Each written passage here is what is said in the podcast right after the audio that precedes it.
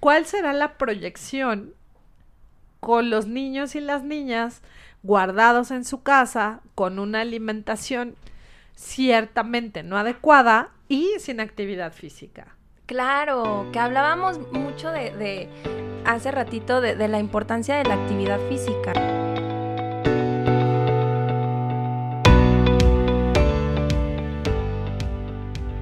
¿Qué tal amigos? ¿Cómo están? Bienvenidos a un nuevo episodio de Calla y Escucha, un podcast que está pensado en aquellos padres y madres de familia que tienen niños pequeños, a los tíos, a las tías, a los tutores, bueno, a todos los que están rodeados de estos seres maravillosos, niños, niñas, adolescentes, y que a veces pues no sabemos cómo tratarlos, a veces pues cometemos muchos errores en la crianza porque no vienen con un manual, aquí lo hemos dicho muchas veces, y, y a veces también pues nos equivocamos, cometamos estos errores, nos tropezamos y ya ahí vamos, ¿no? Pero nunca va a estar de más estar bien informado acerca de de qué podemos hacer para mejorar su entorno, para mejorar eh, su vida, para erradicar la violencia de nuestra crianza, etcétera, etcétera. Entonces, pues por eso el día de hoy tenemos una súper invitada, que es Carol Galloso, ella es nutrióloga y ella nos va a platicar acerca, pues, primero de una triste realidad que estamos viviendo en nuestro país y que debería preocuparnos muchísimo todavía más en tiempos de pandemia, pero que ya lleva muchos años vigente, que es la obesidad infantil en nuestro país y que también desafortunadamente está cobrando eh, la vida de algunos niños, niñas, de adolescentes que han contraído el COVID.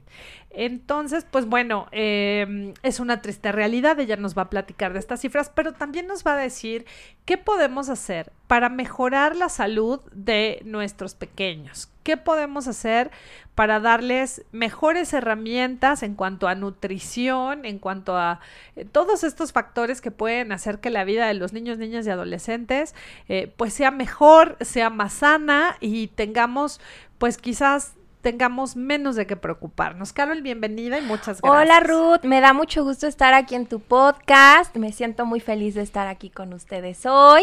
Y pues sí, platicando de esta situación tan grave de la salud de nuestros pequeños o de los más pequeños de nuestro país.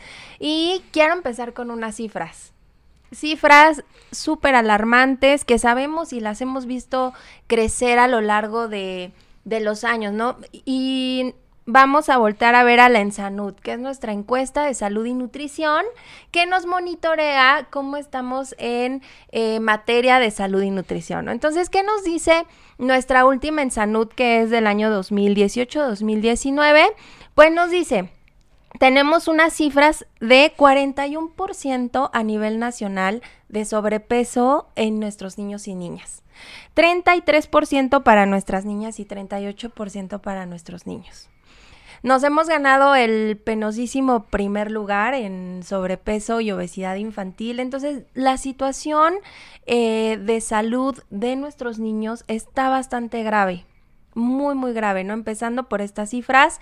Eh, dando por hecho, ¿no? Que sobrepeso y obesidad son enfermedades que causan inflamación celular y que comprometen nuestro sistema inmune o el equilibrio de salud no siendo patologías que van a comprometer ya por sí solas nuestro estado de salud.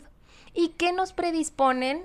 Nosotros teniendo sobrepeso, obesidad cuando somos niños, tenemos una probabilidad mayor de ser adultos o, adolescentes con sobrepeso y obesidad. Entonces, básicamente es, es este el pre, ¿no? Si tú tienes sobrepeso, obesidad, tienes muchísimas más probabilidades de ser un adulto o un adolescente con sobrepeso y obesidad. Ahora, la obesidad no es un problema único. O sea, es decir, ojalá todo quedara ahí. Sí, sí, sí. Bueno, pues tengo unos kilitos de más, me sobran aquí las llantitas, pero pues no pasa nada. No, o sea, es las consecuencias, ¿no? ¿Cuáles son las consecuencias de esa obesidad infantil? Claro, todas las enfermedades que eh, vienen con el desarrollo de sobrepeso y obesidad.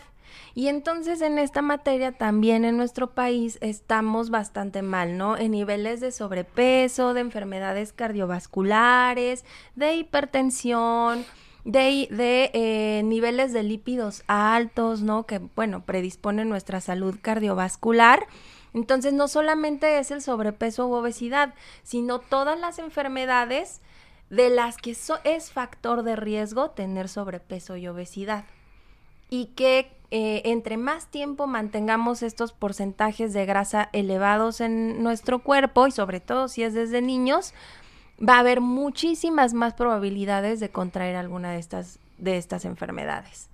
Entonces, em, la problemática es bastante severa. Ya sabíamos que, el, que el, nuestro sistema de salud estaba comprometido y que esta pandemia iba a costar muy cara. Ya era un hecho. ¿Por qué? Por nuestras cifras tan altas de enfermedades relacionadas sobre todo al sobrepeso y a la obesidad. Y aquí Lenzanud también menciona la problemática más frecuente de nuestros niños en etapa escolar es el sobrepeso y la obesidad. Claro, y que mira, hace muchos años se le echaba la culpa a la escuela. Porque decían, es que en las escuelas venden las papitas, es que venden el refresco, es que en las escuelas no hay alimentos sanos y nutritivos. Y entonces eh, se hizo una campaña, etcétera, etcétera, y entraron a las escuelitas, a las cooperativas para tratar de evitar, pues, que, que fuera. Exactamente, la venta, la constante. Pero nuestros niños y nuestras niñas llevan un año y medio, la mayoría de ellos estudiando desde casa. Sí.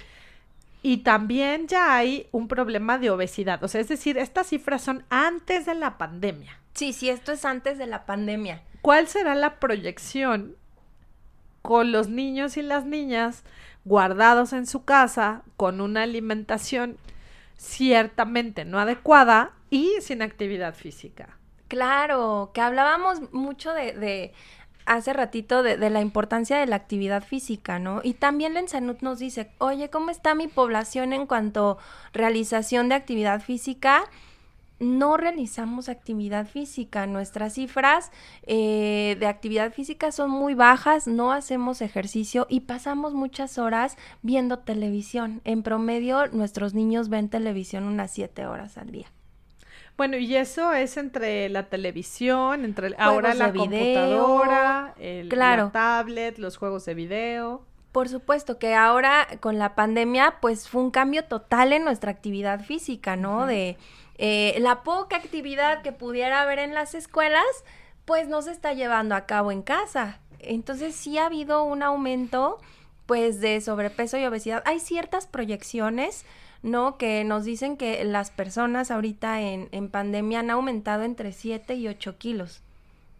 Entonces, pues sí, es una situación grave, justo eh, debido a esta, a esta problemática, ¿no? Es, no, nuestros niños tienen sobrepeso, nuestros niños tienen obesidad, ¿qué es lo que vamos a hacer?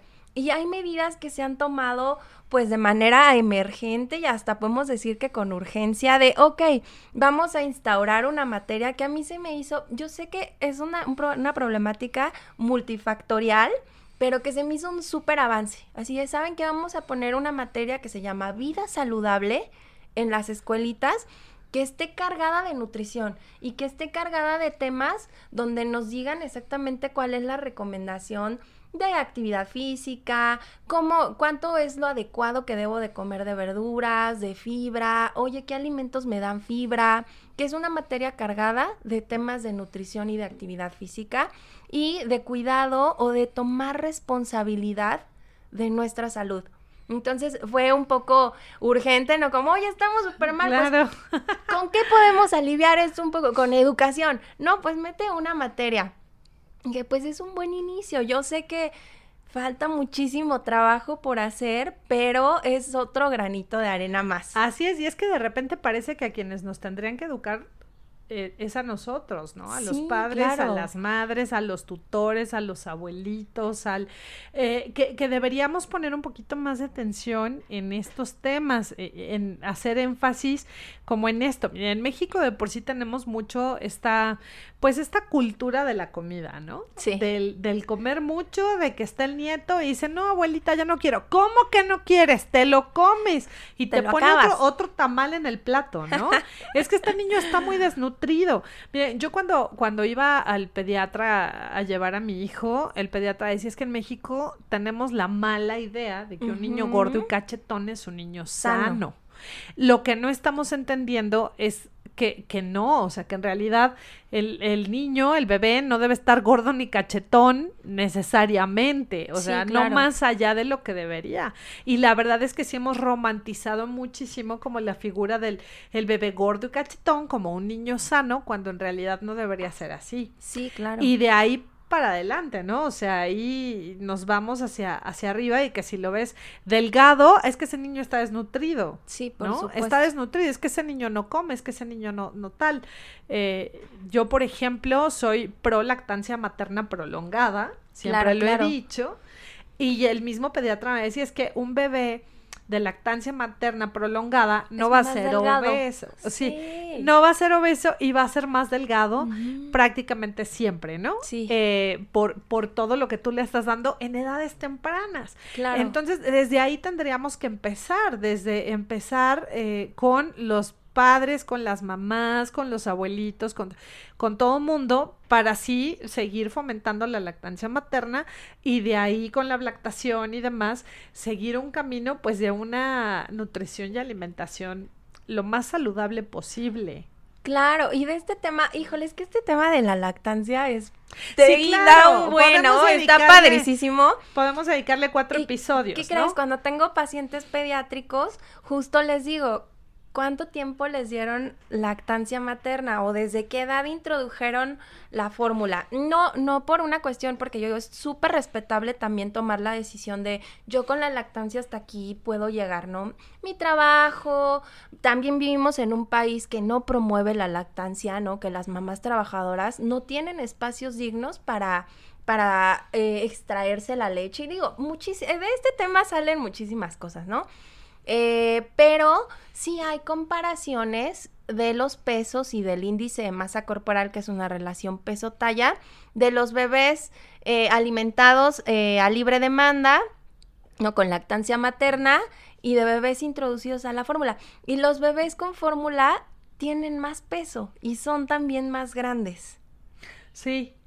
Y tienen un índice de masa corporal mayor y también tienen mayor probabilidad de ser bebés con sobrepeso o de ser niños con sobrepeso. Ese cambio de fórmula a lactancia materna, sin tampoco, eh, eh, no me quiero cargar así como culpabilizar a las mamás que no, que no la, eh, no han decidido no ejercerla o por otras razones, ¿no? Siempre vamos a hacer pro lactancia, pero creo que es una decisión que donde influyen muchas cosas, ¿no? Inclusive la situación de nuestro país. No, incluso culturalmente. Ah, incluso culturalmente. No, no, culturalmente tenemos muchas cosas que erradicar porque sí, yo era prolactancia prolongada y todos me decían, ¿es ok? ¿Cómo? Y le sigues dando Ella es pura agua. Eso es pura agua. Yo decía, no, bueno, si las mujeres producimos agua, ya resolvimos el 80% de los problemas del mundo, sí. ¿no? Entonces, no, no es agua, pero bueno. agua. Eh, pero hay mucha estigmatización en torno a la Incluso para darle de comer, ¿no? En público. O sea, no, no Sí, claro. Es como... No falta, es, un tema súper incómodo, me entenderán las mamás, me entenderán las, bueno, me entenderán las mujeres. Y que aquí yo les voy a recomendar que les importe un cacahuate, porque yo así lo hice y a mí me importaba un cacahuate y que el mundo girara a mi alrededor, ¿no? Yo sabía lo que estaba haciendo por mi hijo y tan tan. Sí. Tenemos que, dejar de estigmatizar y tenemos que dejar de, de criticar ciertas cosas, sobre todo cuando son por el bien de los niños y de las niñas, ¿no? o sea, aquí lo realmente preocupante es que a nosotros como mamás, a nosotras como mamás, nos preocupe más lo que va a decir la gente que el bienestar de nuestro hijo, de nuestra hija. Claro. A nosotros lo único que nos tiene que importar es que nuestro hijo nuestra hija esté bien. Lo que la gente alrededor diga o piense, pues ya es muy su problema, ¿no? Sí, claro. Eh, tenemos que, que, empezar por ahí, como por decir, la gente, o sea, que el mundo gire. Lo más importante es que mi hijo, mi hija esté bien. Y si tú estás convencido de una lactancia materna prolongada, juegue, o sea, adelante. Lo que la gente diga ya es por demás, ¿no? Totalmente.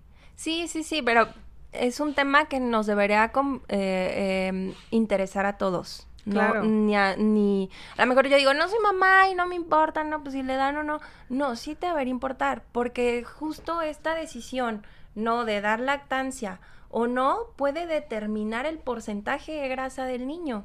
Entonces, si yo en el trabajo no ofrezco un, un espacio digno para las mamás que trabajan en mi empresa, donde sea pro lactancia y sabes qué, tómate tu, tu hora de lactancia que tienes también por ley. Claro, ya es respeto y respeto tu lactancia, ¿no? Y te ofrezco un espacio adecuado para estimular la producción de leche, que te saques tu leche en un lugar digno, ¿no? Eh, y, y todos podríamos, es un tema que nos debería importar a todos, ¿no? Porque al final toda esta problemática de salud todos vivimos en el mismo sistema de salud. Entonces es. una problemática que quieras o no, tengas hijos o no, te va a impactar. Claro, y que aparte es muy importante que, que consideremos que la obesidad puede convertirse en problemas de salud pública. Estas cifras son muy alarmantes y si lo vemos a mediano a largo plazo, lógicamente vamos a enfrentar problemas más graves de salud pública. Eh, tú decías algo muy importante, ¿no? Hay personas que no tienen hijos y que dicen, pues a mí que me importa, ¿no? Sí. Que lo eduque como quiera o que lo alimente como le dé la gana el asunto y las consecuencias muchas ya las estamos viviendo ahorita con esta pandemia, porque si fuéramos adultos más sanos, muy probablemente pues muchas personas no hubieran perdido la vida, ¿no? El, el asunto aquí es que no tomamos mucho en cuenta, uno, la prevención. Claro. Eh, esa es una. Y dos, el tema de, de, la alimentación y de la actividad física. O sea, eh, decían, y yo recuerdo muy bien que cuando empezó la, el tema de la pandemia, Decían que una de las principales preocupaciones en nuestro país era que había millones de mexicanos y de mexicanas no diagnosticados de hipertensión y de diabetes. Y que este virus, precisamente al afectar los órganos y, producir inflamación de los órganos y demás, eh, pues iban a ser quizás los más perjudicados si no estaban controlados. Claro. Se convierte en problemas de salud pública. Y aquí si nosotros hablamos de los niños, de las niñas, de los adolescentes, que hay mucho temor y que es completamente lógico y comprensible, ¿no? Hay mucho temor de muchos papás, de muchas mamás, de abuelitos, de, de maestros y de mucha gente con respecto, por ejemplo, al retorno a, a las aulas, ¿no? Sí. Y, y bueno, yo les decía, si nosotros tenemos la seguridad y la certeza de que nuestro hijo, nuestra hija están sanos, pues entonces dices, bueno, si se llegara a contagiar, que esperemos que no, pues va a transitar por la enfermedad sin mayores complicaciones, porque está sano. Claro. El asunto es que no esté sano, que no esté bien alimentado y que... que... entonces pueda sufrir de una manera más grave una enfermedad como el COVID. Por supuesto. De hecho, eh, también este comentábamos que es, es, lo del sobrepeso y la obesidad es multifactorial. Hasta cierto punto todos tenemos un cachito de responsabilidad, ¿no? Eh, vivimos con, con nuestros hijos y por supuesto que nosotros somos responsables de la alimentación. Pero este ambiente donde, y decíamos sobre todo en, en zonas rurales, ¿no? Que se llama ambiente obesogénico, es decir, eh, incluso mercadotecnia que promueve ¿no? el consumo de alimentos procesados altos en azúcar, altos en, en, en uh -huh. grasas saturadas, no, incluso los comerciales, que esto fue una regulación que ya tiene más tiempo, ¿no? ¿Saben qué? En horarios infantiles no se van a pasar estos comerciales con caricaturas, ¿por qué? Porque yo soy niño y yo asocio mi personaje favorito, yo quiero ese producto. Entonces se quitan. Eh, se quitan ahora de nuestros empaques, ¿no? ¿Por qué? Porque se busca romper o, o, este lazo afectivo que hacemos con algunos productos que no son buenos para nuestra salud. Entonces, de cierta manera, todos somos, eh, todos somos, eh, corresponsables. corresponsables, ¿no? Y yo decía, faltaba una materia, sí, y falta más. Falta otra materia de salud que sea desde más pequeños, de nutrición, que sea desde más pequeños, eh, una campaña, ¿no? De, de concientización, de una buena alimentación, talleres, eh, clases, donde nosotros podamos tener la información exacta en nuestras manos, ¿no? ¿Qué pasa? Por ejemplo, en cualquier materia de salud se necesita que la población esté informada. Yo sé que es un tema muy complicado porque a veces le decía a mis alumnos, no todos tenemos el mismo acceso a la información y el mismo, em, el mismo acceso a la educación, tristemente. ¿no? Entonces es donde se complica esta difusión de información a sectores a lo mejor más vulnerables.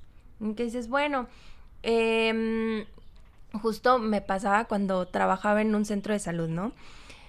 y dices, bueno, y pues este es el plato del bien comer. Y estos son los alimentos de origen animal y yo te recomiendo comer pescado, sí, pero no me alcanza.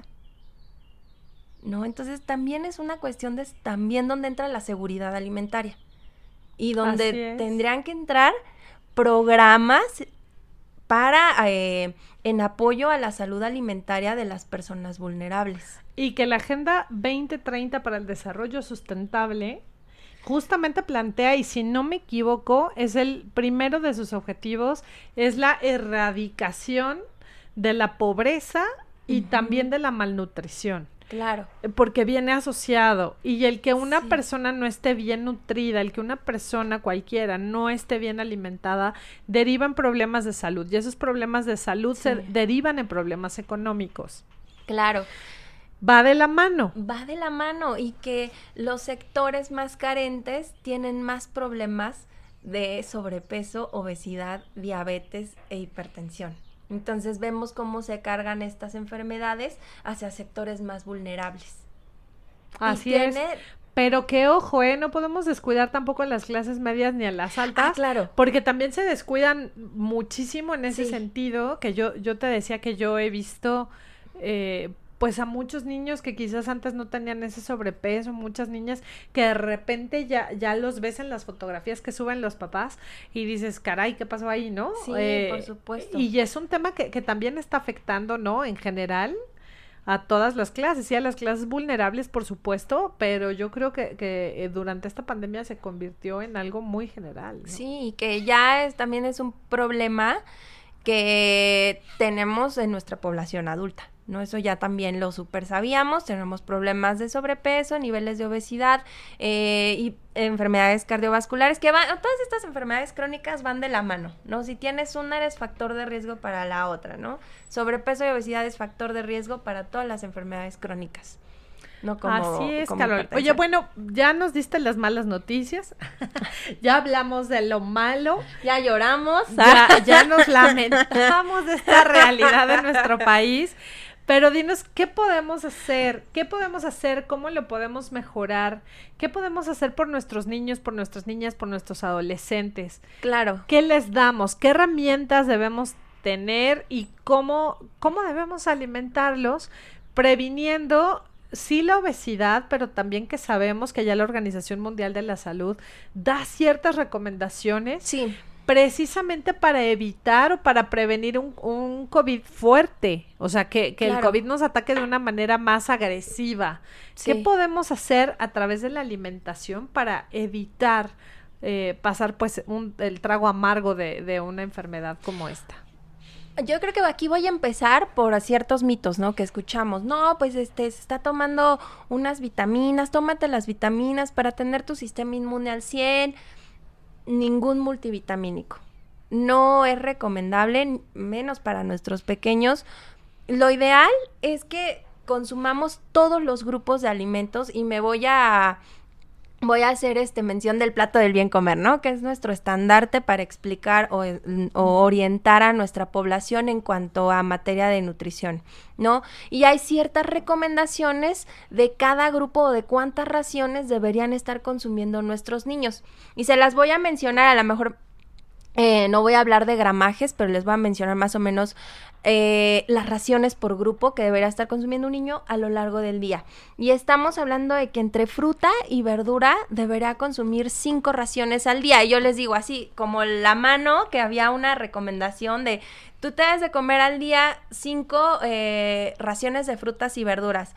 Y les digo, dándole prioridad a las verduras, tres veces al día, verdura en cada uno de tus tiempos principales, y me refiero a desayuno, comida, cena, una porción, por lo menos de la mitad del, del, plato del pequeño. Yo sé que los platos son más, más pequeños de, de, los niños, no son raciones un poco más pequeñas.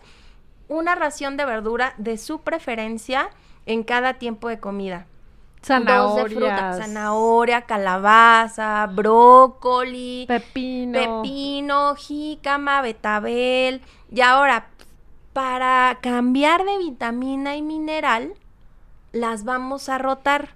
¿no? O por ejemplo, una semana compró mamá brócoli y a la otra calabaza y a la otra nopales, con una eh, periodicidad mínima de una semana.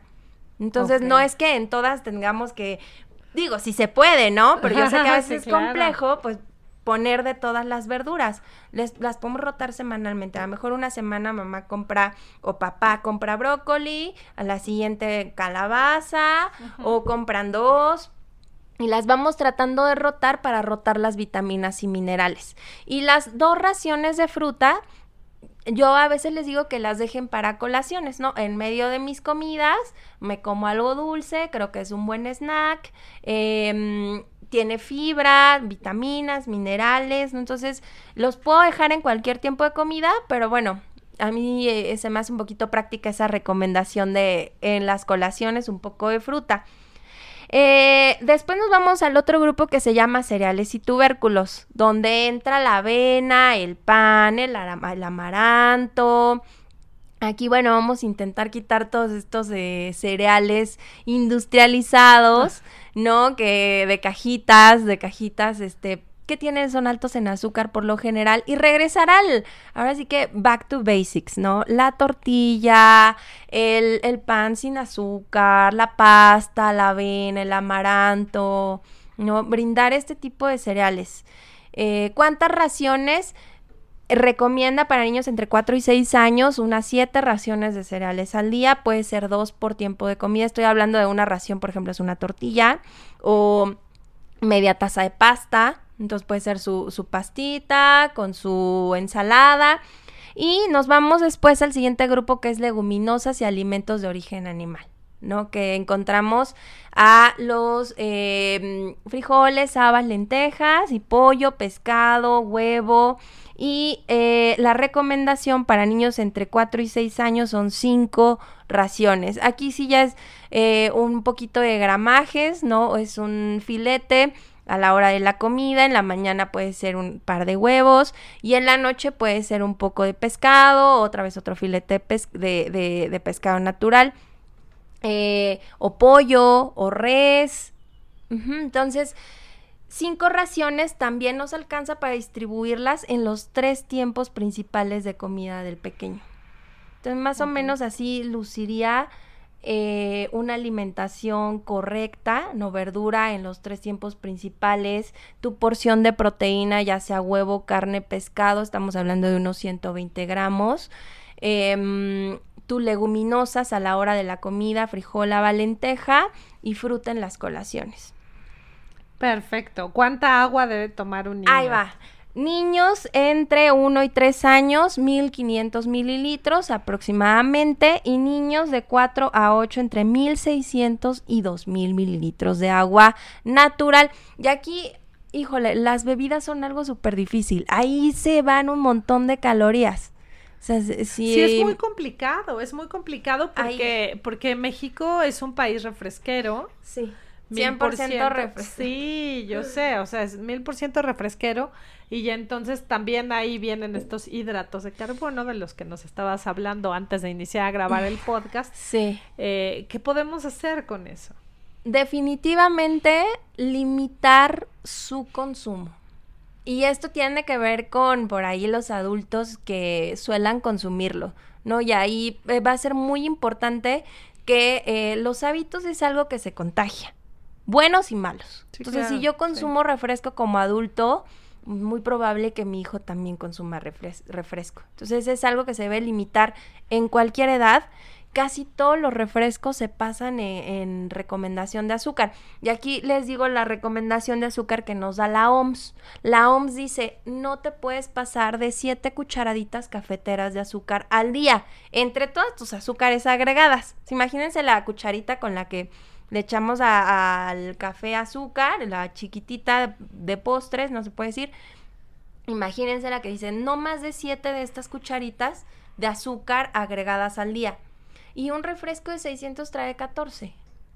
Sí, o sea, ya te pasaste al doble. Ya te pasaste. Ya te pasaste y ya se pasó un adulto y mucho más un niño porque la recomendación es menor. Es no más de 4. Ahora, la... la Y los juguitos lo mismo. los jugos se superpasan. El consenso de pediatría dice no, lo- la recomendación es no introducir azúcares agregadas en niños menores de dos, de dos años. Entonces, en teoría, Ah, no deberían eh, comer. Eso es súper importante. Sí. Es decir, menores de dos años, por favor, no les den refrescos. ni refresco. y- Pero aparte yo siento que ellos no lo piden, ¿no? No, por supuesto. Y justo esta recomendación es porque no queremos eh, como mover esa sensación de, de, de, de consumo de azúcares, ¿no? Que es un umbral que también se puede hacer mayor. Entre más azúcar consumamos, más azúcar queremos.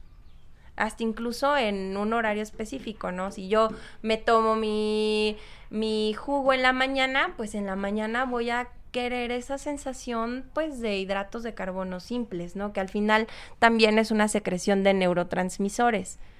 Le sentimos placer al comer dulce. Sí, el azuquitar. Sí, ¿no? si un niño le das a escoger, pues va a decir, yo me como lo dulce porque, oye, se siente padre comer dulce, ¿no? Sabe rico.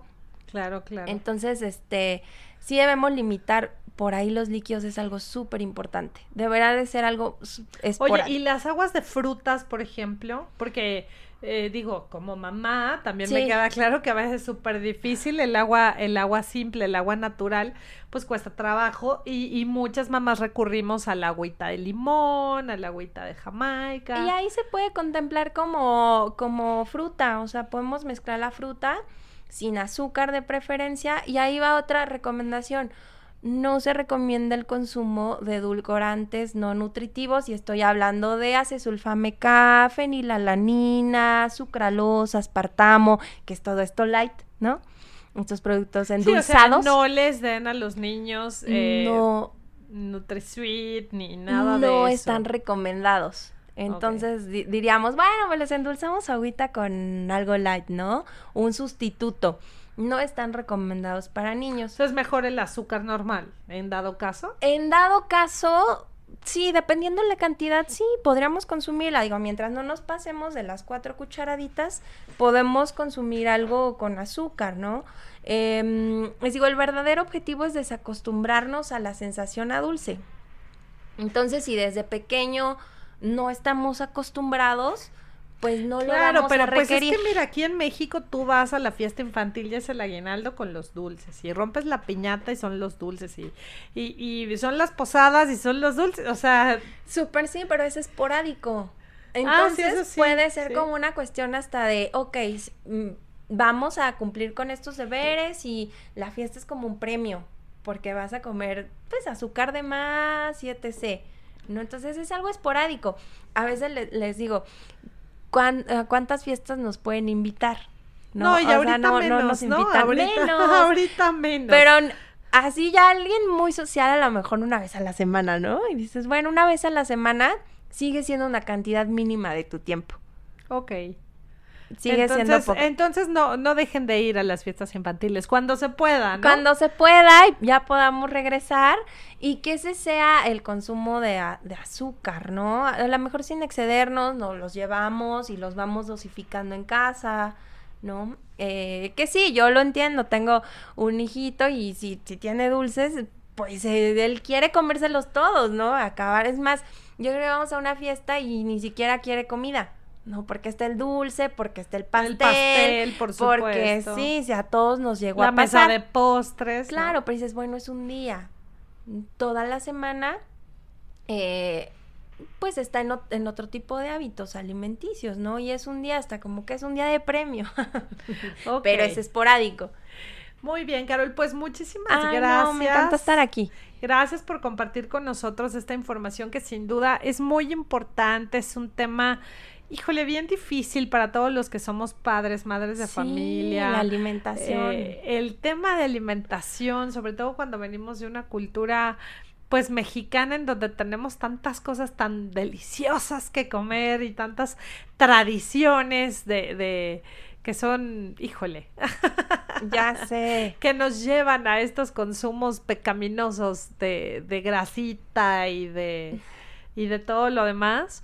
Pero pues bueno, es súper importante cuidarnos más en estos días. Eh, yo les decía a muchos papás y mamás, ustedes saben que yo soy pro apertura de escuelas precisamente, pues por muchos, muchos, muchos motivos que ya hemos platicado a lo largo de, diversos episodios de este podcast, en donde... Pues sí, la escuela se vuelve algo necesario, es, es, tendría que ser una actividad de primera necesidad, esencial, exactamente. Y que los adultos quizás tendríamos, nosotros somos quienes tendríamos que replegarnos y guardarnos y dejar de hacer ciertas cosas para que ellos puedan volver a las, a las escuelas, a las aulas que, mm, que, ya es muy necesario por muchísimos motivos que, insisto, ya hemos hablado en otros episodios, pero ahora no es volver por volver y no es volver a como estábamos acostumbrados. Se trata de volver eh, de preferencia mejor informados, Claro. Más sanos y con mejores hábitos. Si está en sus posibilidades, eh, empezar a cambiar desde ya la alimentación de sus pequeños, empezar a hacerla más sana, llévenlos al doctor, llévenlos al pediatra, llévenlos con la nutrióloga Carol Galloso o llévenlo con su nutriólogo de confianza, pero sí lleven a sus hijos a revisar antes del decir no y no va a regresar y no y no y no, porque yo entiendo que hay muchísima desconfianza de las autoridades, de la sociedad, hay muchísima desconfianza en muchísimos niveles y se puede entender. Pero también creo que cada uno de nosotros va a estar más tranquilo sabiendo que nuestro hijo está sano, no porque supongo que está sano, sino porque ya lo llevé a revisar ya llevé a mi hijo, ya llevé a mi hija, ya el pediatra lo analizó, lo revisó, le escuchó el corazoncito, eh, revisó todo, si es necesario hacerle análisis de sangre, yo qué sé. Eh, el nutriólogo también, la nutrióloga también para que nos diga, ¿sabes qué? Me parece que le falta un poquito de talla, le falta un poquito de peso, le sobra un poquito de talla, eh, su masa muscular está bien, etcétera, para que entonces sepamos que si nuestro hijo vuelve al aula, si nuestro hijo vuelve a las clases presenciales, va a estar mejor protegido. ¿Por qué? Porque está sano, ¿por qué? Porque tiene los hábitos suficientes y necesarios. Recuerden que la actividad física también es fundamental, es la mejor mejor manera de aliviar el estrés tóxico. Para todos, para los adultos y para todos. Pero a los niños y a las niñas, sobre todo que han estado confinados, que han estado encerrados tanto tiempo, la actividad física, la actividad al aire libre, sin cubrebocas, por favor, es una recomendación de la Organización Mundial de la Salud. La actividad física de los niños y las niñas tiene que hacerse sin cubrebocas, sí con una distancia social. Caminar es gratis, podemos llevarlos a caminar, podemos ir al bosque a, a dar la vuelta, no lo sé, pero sí caminar y de esta manera tratar de liberar ese, todo ese estrés tóxico que traemos encima. Si los van a llevar a andar en bicicleta, llévenlos sin cubrebocas, eh, andar en la bicicleta, obviamente, un lugar abierto, es lo que estoy diciendo, ¿no? O sea, también tratando de ser lo más responsables posible. O sea, no, no lo vas a llevar a andar en bicicleta a un lugar cerrado sin cubrebocas, no, o sea, también tenemos que atender estas medidas, pero bueno, hay que, hay que hacer esta actividad física, es muy buena y necesaria para todos. Sabemos que no están las posibilidades de toda la población pagarse el gimnasio, pagar las clases de natación, pagar por, quizás por otro tipo de servicios, pero también sabemos que hay otras muchas actividades al aire libre y actividades físicas que podemos hacer para estar sanos, para estar bien de la mejor manera posible, para seguir pues eh, surfeando en esta tercera ola que es en la que nos encontramos en este momento. Pero pues bueno, Carol, muchísimas gracias. Ay, no, gracias Ruth por la invitación. Me encantó estar aquí, platicar contigo. Eh, definitivamente teníamos que cambiar.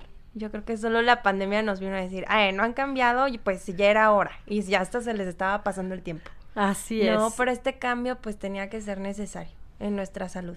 Uno a veces tiene que aprender a la mala, ¿verdad? Sí, ¿qué crees? Que fue una mega cachetada de la vida, ¿no? Porque era como de, ah, no quisieron cambiar, pues ahora van a tener que cambiar.